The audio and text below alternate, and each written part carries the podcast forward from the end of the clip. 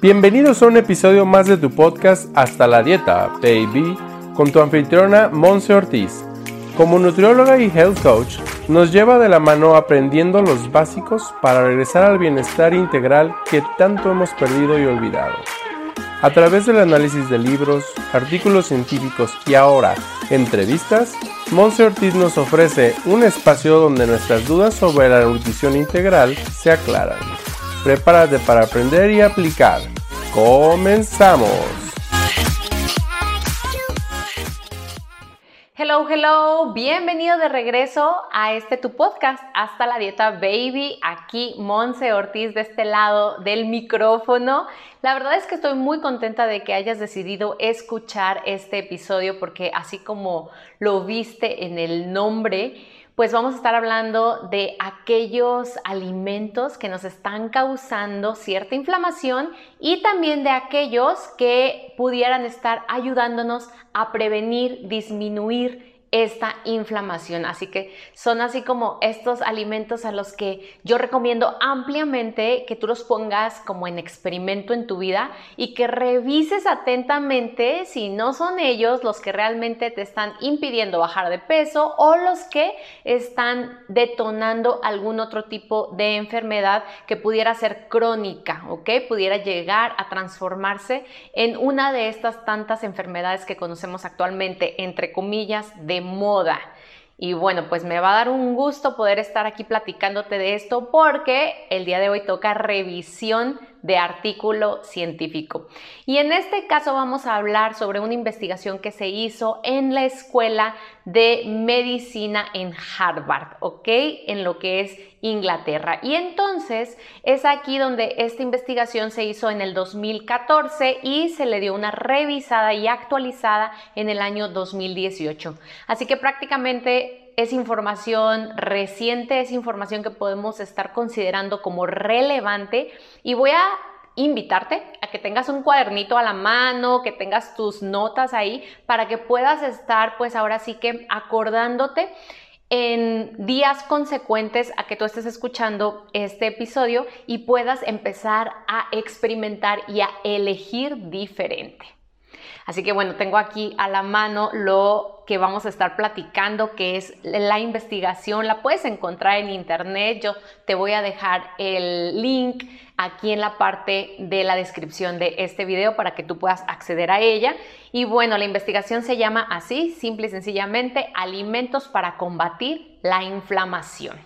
Y entonces Harvard, que es un apartado muy en particular sobre nutrición y dietética en la Escuela de Medicina, tiene un apartado de publicaciones y de artículos científicos que se están compartiendo con el público en general. Así que bueno, tiene ahí un sinfín de, de artículos muy interesantes y que bueno, aquí la intención es podértelo compartir para que mientras estás haciendo alguna otra actividad en tu casa, estás manejando y demás, puedas estar aprendiendo junto conmigo. Y bueno, lo que más me maravilló de este artículo fue cómo inicia. Y dice que ahora ya la parte médica, de acuerdo a la parte de los profesionistas en la salud, nos estamos dando cuenta que no todo reside en los medicamentos, que no todo reside en los fármacos, ¿ok? Sino que deberíamos de estarle poniendo más atención a lo que tenemos en nuestro refrigerador es decir, a nuestros alimentos. Y eso me da a mí muchísimo gusto porque cada vez vamos entendiendo que a través de los alimentos pudiéramos estar previniendo y bueno, ya si está presente cierta lesión o enfermedad, pudiéramos también corregir o aminorar sintomatología y bueno, ¿por qué no? Si ya lo has visto alrededor del mundo, poder inclusive eliminar algún tipo de lesión o enfermedad. Así que bueno, ¿Qué es lo que la dieta de antiinflamación incluye y por qué se le llama así dieta antiinflamatoria? Tú bien sabes que en este podcast a tu servidora no le gusta mucho la palabra dieta, pero bueno, es más fácil englobarlo de esa manera para que tú puedas entender y entre todos podamos aprender de que nuestra alimentación pues es eso, es la dieta, ¿ok? Y entonces aquí en este artículo lo denominan como una dieta antiinflamatoria a todos aquellos alimentos que van a ayudarnos a que nuestro sistema inmunológico, que reside en su gran mayoría en nuestro tracto digestivo y en particular en nuestro intestino, pueda estar funcionando de manera correcta.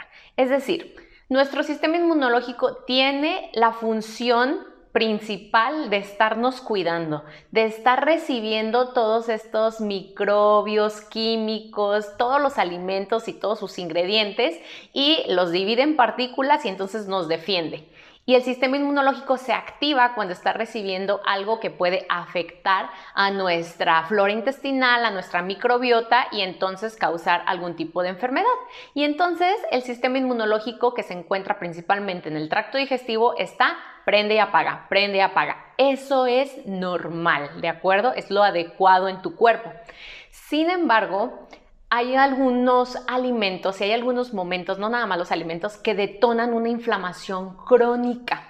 Porque nuestro sistema inmunológico lo que hace es estar prendido todo el tiempo y es entonces que al momento de estar prendido todo el tiempo provoca este tipo de inflamación celular.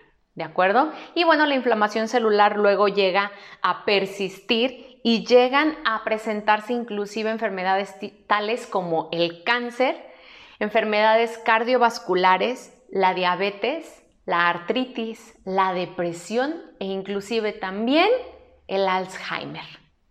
Y entonces quiero que aquí te pongas a pensar cómo es que a través de algo tan básico como lo es lo que se encuentra en tu alacena y en tu refrigerador, pudiéramos estar disminuyendo la probabilidad de que tú tengas alguno de estos pues padecimientos en tu vida. Así que es súper importante que estemos poniendo la atención a este artículo.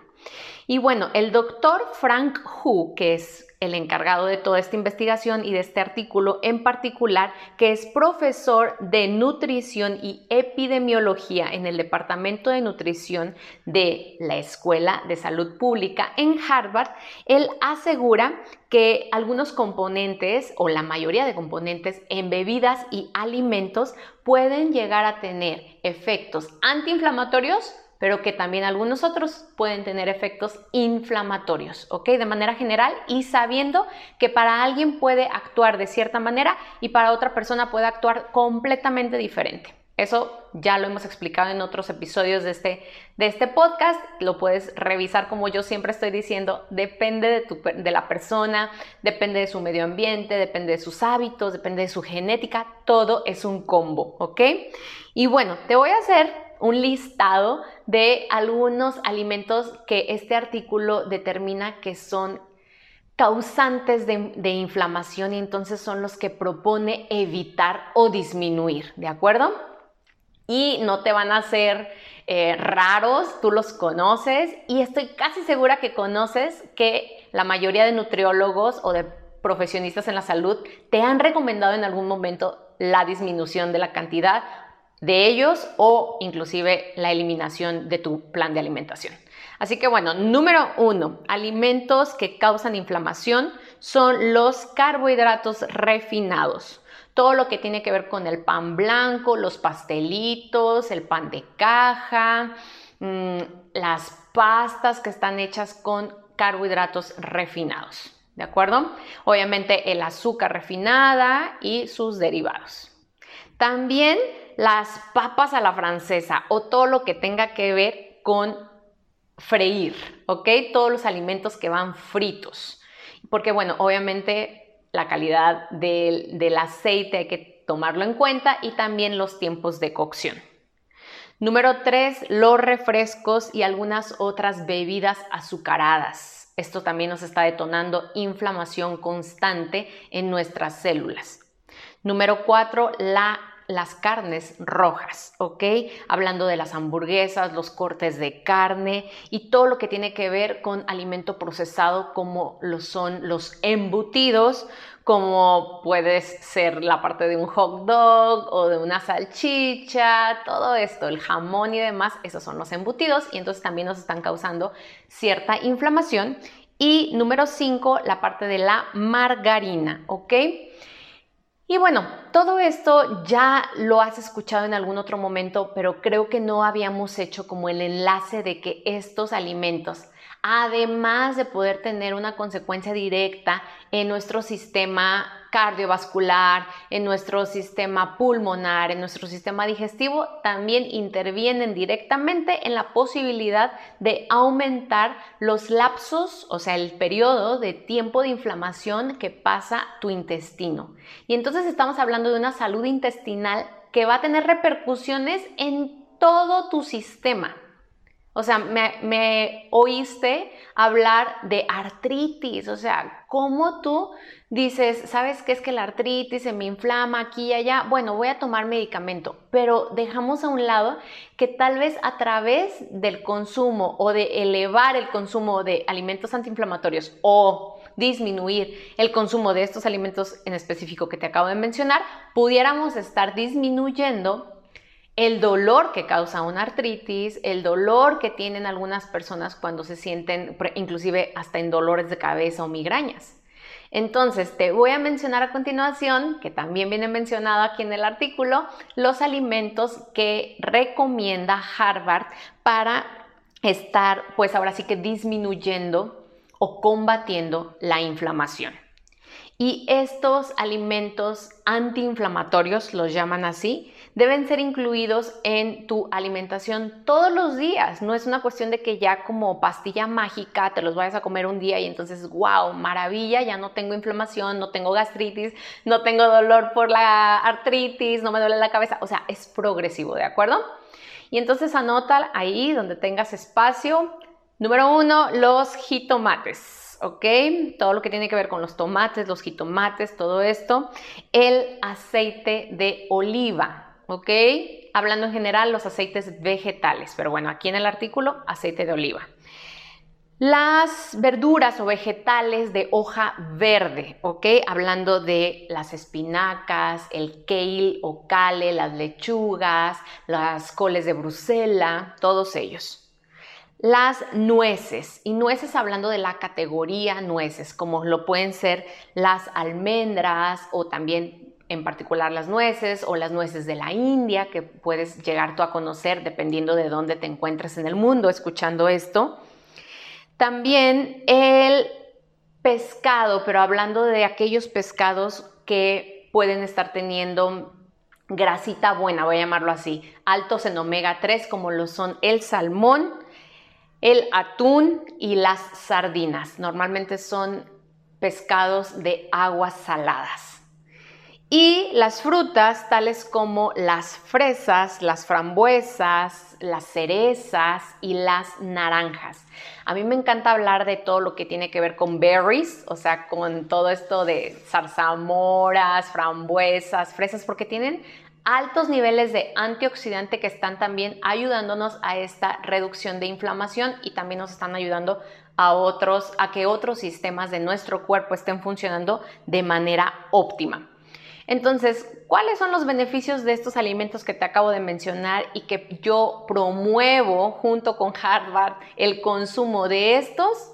Pues obviamente el beneficio principal es la reducción de la inflamación y por consecuencia el poder estar previniendo, evitando algún tipo de enfermedad crónica como los que al inicio te mencioné, ¿de acuerdo?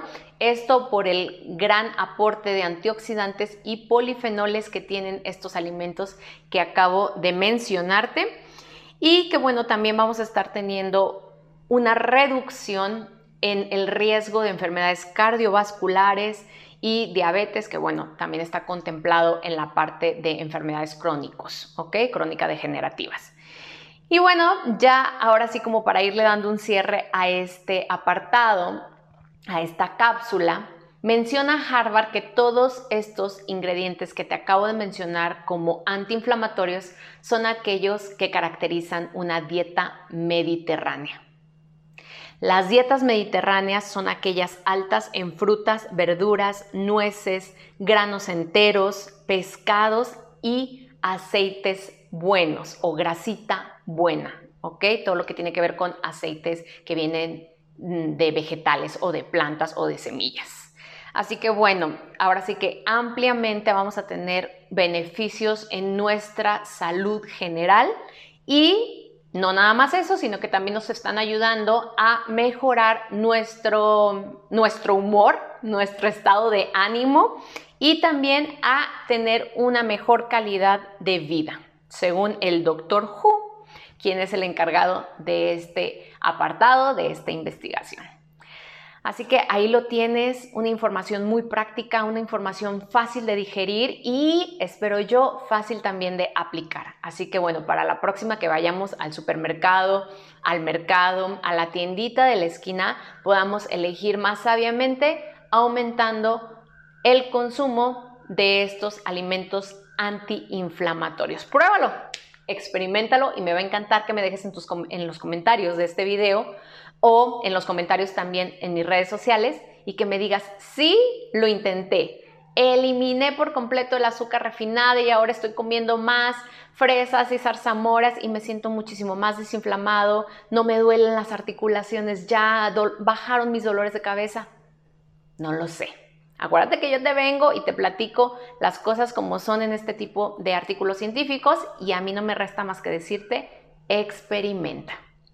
Que tengas un excelente día, me va a encantar que me dejes tus comentarios como bien te lo digo y que nos sigas en nuestras redes sociales, Monse Ortiz Oficial. Te mando un abrazo y gracias por ser todo lo que eres. Hasta la próxima.